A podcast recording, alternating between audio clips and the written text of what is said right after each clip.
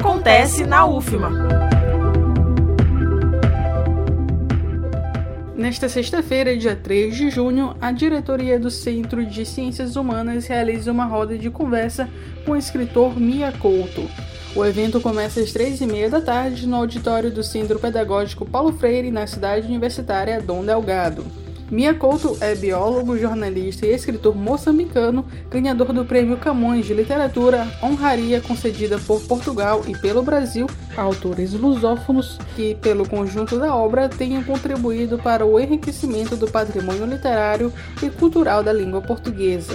Além disso, o escritor é membro da Academia Brasileira de Letras como sócio correspondente, eleito em 1998 para a cadeira número 5.